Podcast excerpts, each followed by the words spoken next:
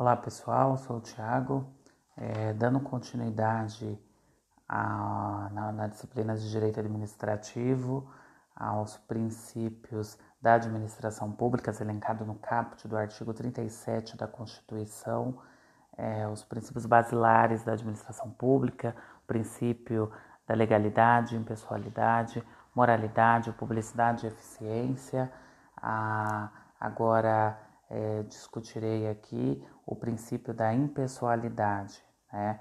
É um princípio fundamental né? quando a gente fala é, que a administração pública, direta, indireta, é, qualquer do, dos poderes judiciário, executivo, legislativo, estados, União, Distrito Federal e municípios deverão obedecer é, o princípio da impessoalidade. Né? O que, que seria isso? É, é dever de isonomia por parte da administração pública e os seus administrados, os seus é, agentes públicos, os seus servidores públicos. Né?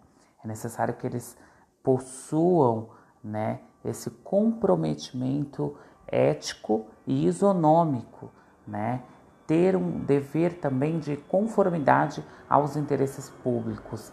É, então, para que fique claro, quando a gente fala em pessoalidade, é a vedação à promoção pessoal dos agentes públicos, como por exemplo, a gente tem, é, nós vemos é, nas ruas por onde passamos, seja na esfera municipal, estadual, é, muitas placas de, de, de, obras, né? Uma, uma escola, por exemplo, a gente vê é comum você ver uma placa o quanto se gastou naquela obra, né? Você, por exemplo, não pode ter ali é, o nome do prefeito, o nome do prefeito naquela placa. Olha, o prefeito X realizou tal obra, esta obra é do prefeito Y, esta obra é do governador X. É, você não pode ter essa promoção pessoal dos agentes públicos. Outro exemplo seria, por exemplo, um prefeito que pega, é, que pegue ali e coloque é, o, o nome dele como sendo uma promoção, uma promoção pessoal no uniforme das crianças, né, das escolas municipalizadas. Você colocar é, é, é, elementos que direcionem a determinado sujeito, a determinado agente público. Né? Os atos da administração pública eles devem ser praticados tendo em vista o interesse público. Isso é muito importante quando nós falamos em pessoalidade e não os interesses pessoais do agente ou interesses pessoais de terceiros, né?